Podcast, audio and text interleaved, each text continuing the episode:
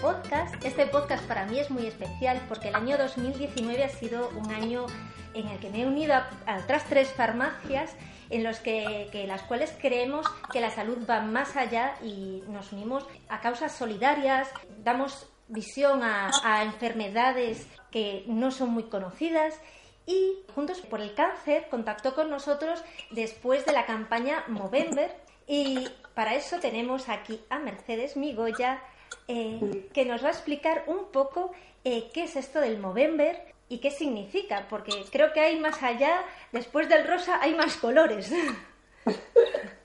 Pues sí, Mar. La verdad que cuando empezamos con todo lo de los talleres, como las cuatro farmacias estábamos trabajando de esa manera, y cuando le decidimos dar un punto solidario, contactaron con nosotros eh, de la Fundación Movember y nos parece un tema muy interesante, pues por eso, porque hay muy poca visibilidad del cáncer masculino y es muy importante que se empiece a dar visibilidad a la salud masculina. Si a ellos les cuesta, pues que seamos los demás los que les apoyemos para dar la cara, como dicen ellos, por la salud masculina. Pero tú realmente, por ejemplo, en el mostrador, ¿ves que es más complicado llegar al hombre? Sí, Sí, sí, eso lo explicamos mucho en, durante el mes de noviembre, por eso creo que nos volcamos todos tanto en esta campaña, porque al hombre le cuesta más. Quizá eh, culturalmente o todavía es pronto para que expresen más sus sentimientos. Creo que las cuatro farmacias lo hemos vivido de una manera o de otra. Las circunstancias que nos costó más llegar a los chicos. De hecho, tú en ese mes tenías una serie de talleres y te costó un montón pues que la gente, sobre todo el hombre, respondiera a esos talleres. Sí, me costó mucho más llenarlos, mientras que los de las chicas se me llenan, sean de, productos de dermo o simplemente de charlas, porque también hubo menopausia y también hubo paciente oncológico en la campaña de mama, que también podrá contar porque para llenarlos de los chicos le costó mucho en, la farmacia. O sea que eso también fue difícil. Sin embargo, las chicas son más receptivas. También llevan más tiempo luchando por la causa. Creo que esto, si cada año seguimos así, se logrará en un espacio, espero que en un tiempo no muy largo. ¿Y qué hay detrás del movimiento Movember? ¿Qué hace este movimiento por el hombre? Pues es dar visibilidad a, tres patas fundamentales, que sería el cáncer de próstata, que luego explicará Aina de farmacia Bonín, el cáncer testicular, que explicará Kike de farmacia agudo, y luego sí que está la prevención del suicidio, que eso creo que es algo que me sorprendió a las cuatro farmacias porque yo desconocía completamente esta parte de Movember, pensé que solo estaba enfocada a cáncer y esa falta de comunicación de los hombres, de expresar sentimientos, de pedir ayuda, es lo que les lleva a que tres de cada cuatro suicidios sean masculinos. Eh, pero bueno, nosotros hablando así varias veces, también desde la farmacia, eh, podemos ver que hay enfermedades que quizás también no se relacionan tanto con el hombre como, como el virus de papiloma humano y también desde aquí queremos dar un poco ¿no? Sí, porque Movember, eh, o sea, una parte del cáncer masculino que faltaría en, la, en Movember no deja de ser eh, quizá pene, el anal o el bucal, y eso es siempre por el virus del papiloma humano. A día de hoy solo se vacuna a las, a las niñas, preadolescentes, y por un, parece ser que el tema sería económico, no se está vacunando a los varones, a no ser que sus padres se la pongan, y nosotros desde la farmacia, la verdad, que siempre hacemos mucho hincapié cuando hacemos charlas de que es muy importante que aunque sea pagando, se ponga esa vacuna también a los chicos porque si no, no hacemos nada. Entonces creo que también es importante esa parte de prevención, sobre todo cuando es un cáncer que se previene 100% con una vacuna.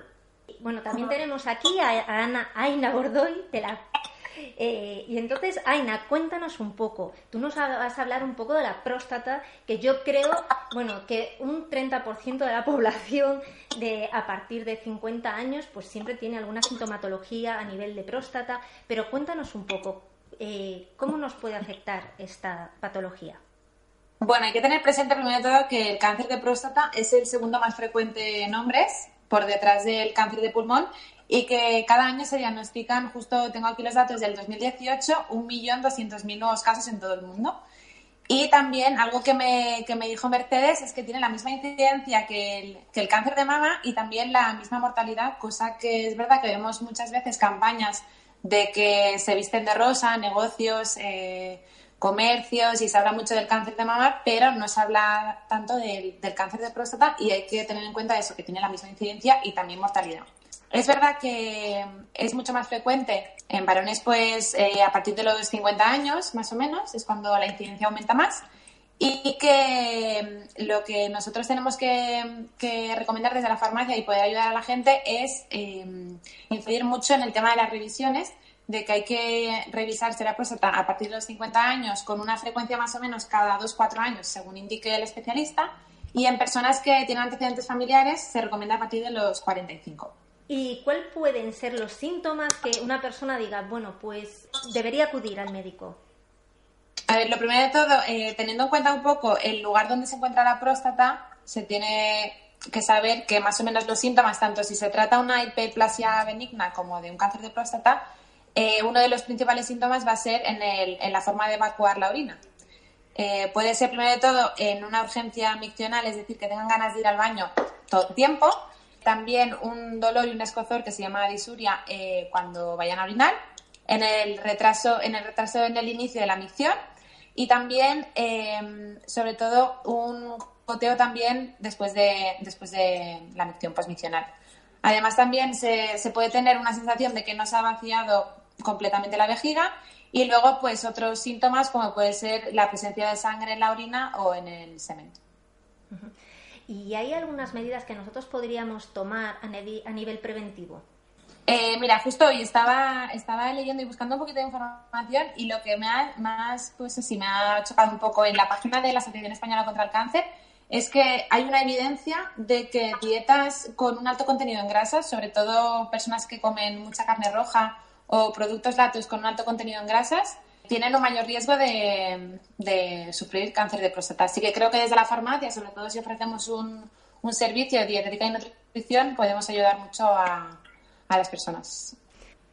Otra parte del movimiento Movember es el cáncer de testículos y para eso está Enrique Gutiérrez. Hola Enrique. Hola, muy buenas, Tomar. Muy buenas. Cuéntanos, ¿qué nos puedes contar del cáncer de testículos que yo creo que de las tres patas yo considero que es de los más desconocidos? Mm, bueno, pues la verdad es que sí, incluso para, yo diría que para nosotros, aunque por desgracia sí que conozco algún caso de, de algún hombre con y es más, es un familiar cercano con un cáncer de, testículos, es una prevalencia muy, muy pequeña, en, torno a un 0,5 o un 1% de, de los casos de, los hombres. Em, son unos 49.000 casos al año, pero va en aumento desde los, años, desde los últimos 50 años y sobre todo se da en países eh, desarrollados o muy industrializados. Yo creo que también tiene que ver la contaminación y, y, demás eh, en relación con, con los tumores de, testículos. Se da en, hombres jóvenes, ¿vale? sobre todo en el, 90% de los casos entre hombres de 15 a, a, 35 años. Y, y, lo mejor para, para prevenirlo siempre, como, como, en el cáncer de mama, pues es la, la revisión. Aprender a, a revisar los testículos desde bien jovencitos y, que sea algo tan normal como quien enseña a una mujer a revisarse las mamas. Pero yo creo que este es eso, a nivel mujer pues está todo como muy definido, tú vas a cualquier sitio y ves protocolos, pero es que yo creo que nadie viene y te dice, oye, pues mira, tienes que revisarte los testículos y se hace así. O sea, eso es más, más... Yo creo que a ningún, a ningún chico, ¿vale? Sobre todo, te diría de mi edad, Nunca nos han, no, te han dicho cómo tienen que ser tus pelotas.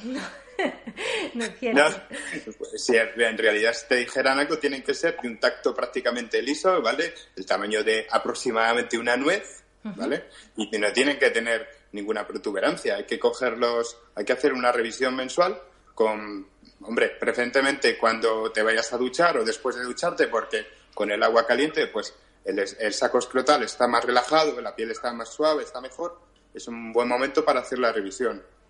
No hay que notar ninguna protuberancia, ningún bulto, eh, pues tiene que ser suave, por supuesto, con una, una mano apoyar, eh, coger el escroto y el testículo y palparlo suavemente con las yemas de los dedos, porque pues tiene, claro, tiene su delicadeza, hay que andar, hay que hacerlo con cuidado. ¿Y a partir de qué edad es recomendable eh, hacer esto? Yo creo que cuando, a partir de los 15 años, los, los chavales tienen que tener una educación sexual y sobre su salud sexual temprana y, esto como prevención debe ser muy temprano. yo creo que a partir de los 15 años o antes tendrían que aprender a revisar ah, como, como, bueno, pues como una persona adulta. no, no lo van a hacer, a lo mejor, de manera eh, regular, pero creo que lo pueden hacer de una, de, bueno, tienen que, darles ahí en su cabeza el, que se pueden revisar una vez al mes perfectamente. De hecho, cuando hice el podcast de, sobre Movember, mm, creo que me habían dicho que una vez se detecta un cáncer de testículos que es de los que se interviene más rápido, que en 24 horas. Sí, no creo que no creo que tengan mucha o sea, mucha complicación. Es más, lo tiene en, la mayoría de los casos, eh, pues, eh, pues, sobreviven perfectamente. Además, con, tiene mucha supervivencia, vamos. No hay problema, apenas mortalidad. Y bueno, no tengo los datos aquí a mano, pero, pero mm, vamos, no, tiene mucha mortalidad. Lo peor es la metástasis, como en, como en todos los casos. Claro.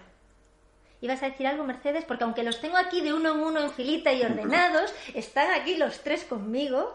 Que como decía Quique, que es verdad que la incidencia es baja y la mortalidad también, pero es importantísimo lo que, lo, que estabais comentando, actuar rápido, porque por la zona en la que está es fácil que se extienda y es cuando empiezan los problemas. Por eso lo que comentaba, eh, como habíamos dicho en el vídeo de Movember, que decía aquí que en cuanto notes algo, acude al especialista.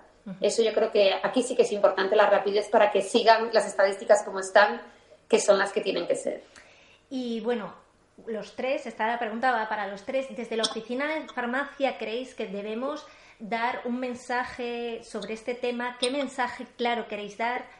Yo creo que ya hemos, eh, participando en, el movimiento Movember, ya hemos abierto una, como una beta, ¿vale? en en, pues en toda la cantidad de gente que, visita la oficina de farmacia. La verdad es que no nos damos cuenta, pero además con la relación que tenemos que tener con nuestros pacientes clientes, pues es un trato de confianza que puede, bueno, a mí me ha parecido muy útil el, el, mes de Movember, pues para concienciar sobre la salud masculina. Además, eh, el hombre parecía, los hombres parecían como más sorprendidos que informáramos sobre sus cuidados que las mujeres, ¿sabes? Siempre, y me ha parecido, pues, hombre, muy apasionante, la verdad. Yo creo que como lo estamos haciendo ahora, que estamos organizando pues cada mes por una causa, estamos haciendo y dando visibilidad a diferentes causas, fue Movember, fue el cáncer de mama y ahora este año pues serán más, más tipos de cáncer diferentes que a lo mejor pues no se habla tanto de ellos. Y como lo estamos haciendo, dando charlas, eh, dando a conocer a la población, haciendo lo que estamos haciendo los cuatro, como grabando este podcast. Y yo creo que pues haciendo estas cositas. Sí, a mí me pareció muy gratificante. A nivel sanitario, o sea, a nivel personal también, pero sanitario, me pareció una campaña muy bonita. Porque creo que de cuando empezamos con los bigotes, la gente andaba un poco perdida y al final ya era como todo el mundo metido a nivel de toda España, muchos compañeros siguiéndonos y creo que de verdad que fue gratificante. A mí lo que me costó llenar las charlas, solo yo lo sé, pero salían y pues a lo mejor un grupo de 10 chicos y les había gustado, nos daban las gracias, le daban gracias a Gerardo, que no tenían ni idea. Los que son padres, pues ya iban con el speech preparado para sus hijos adolescentes y creo que eso es muy importante. A mí, por ejemplo, lo que más se me quedó grabado de ese mes fue la frase de un cliente que me decía que, claro, que una mujer siempre, si le surgía un problema de esto, sabía dónde acudir, pero que los hombres no sabían dónde ir a preguntar y que, jo, que no sabían que las farmacias, pues tú podías ir a consultar ese problema y que ellos pues te derivaran o te dijeran, mira, tienes que actuar así. Y a mí fue lo que más, más me, gustó, ¿sabes? Que supieran que existimos como y que somos un personal sanitario más y que estamos muy accesibles y que estamos abiertos muchas horas y que no hay que pedir cita. Entonces, a veces podemos eh, completar muy bien la labor del médico y poder ayudarles en otro tipo de problemas, pues el cuidado de la piel cuando ya están en el tratamiento o, o darles otro tipo de información. Creo que todos sumamos y que eso es muy importante. Pues nada, pues muchísimas gracias a los tres. Espero que el 2020 sea una locura maravillosa como el 2019 con vosotros. Y nos vemos. Lo va a ser, lo va a ser. Gracias, chicos. Gracias.